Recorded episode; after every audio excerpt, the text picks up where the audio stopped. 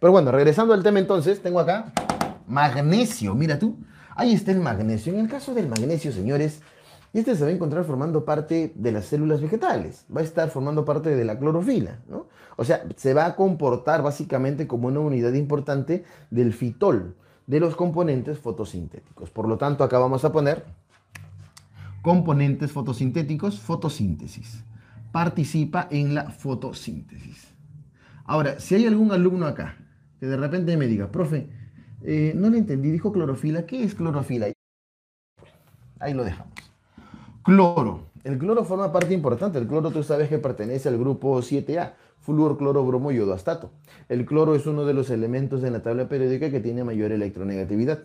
Tiene 7 electrones de valencia a punto de llegar al octeto y evidentemente con una gran carga electronegativa.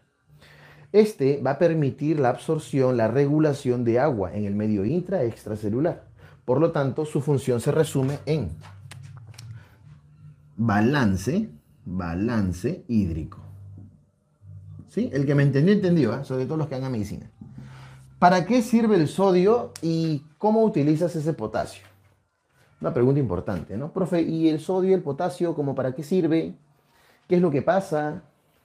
Vamos a enfocar bien acá porque la gente está... Ahí está, ya, ya lo enfocamos bien porque la gente... A ver, el sodio y el potasio. Les comento algo rápido. El sodio y el potasio, evidentemente, eh, hay un juego, ¿no? Si tú nunca has oído hablar de la bomba, es un juego donde algo entra y algo sale. Entonces, ¿qué sucede? El sodio y el potasio evidentemente tienen la capacidad de poder hacer eh, ese intercambio, ¿no? Ellos mantienen el potencial de membrana, ¿no?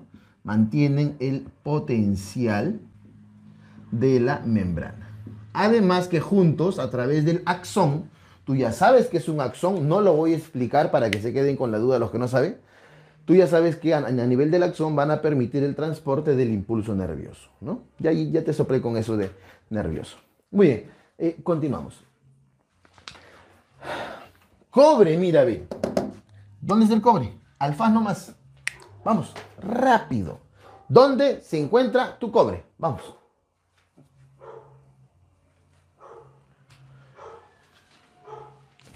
Muy bien, hasta que me respondas. Bueno, así como el hierro se encuentra en la hemoglobina, el cobre se encuentra en la... Ah, vamos a poner acá. Hemo. Pero hemocianina. Tú sabes que la hemocianina forma parte del hemolinfa en algunos artrópodos, ¿no? Calcio. Calcio, bueno, calcio se encuentra presente en algunos huesos, ¿no? En algunos huesos y además va a servir también para la contracción contracción muscular, ¿no? Es muy importante saber eso, el de el calcio. Profe, una pregunta, porque la gente dice, profe, eh, y en cuanto al carbonato de calcio, ¿cómo yo lo voy a nombrar y por qué lo nombra de esa manera? Porque hay gente que dice, profe, ¿y por qué lo nombra así? Este es un tema que nosotros lo vamos a ver más adelante, chicos, ¿ya? Nosotros tenemos la ventaja de poder dictarles también química. Así que vamos a repasar química nosotros también, pero ya lo explicaré a modo de detalle, este, por qué lo nombro así, cuáles son los truquitos para nombrar un compuesto de forma rápida. Pero paciencia y buen humor, estamos empezando recién. Así que tú créeme que este es el carbonato de calcio y que forma parte de los otolitos del oído interno, ¿ya? Del oído interno. Bien, y acá tengo yo al fosfato que dice fosfato, pero ahí dice fosfato de calcio y la gente sigue comentando. Y evidentemente ese fosfato de calcio forma parte de huesos y dientes, ¿no? Forma parte de huesos y dientes.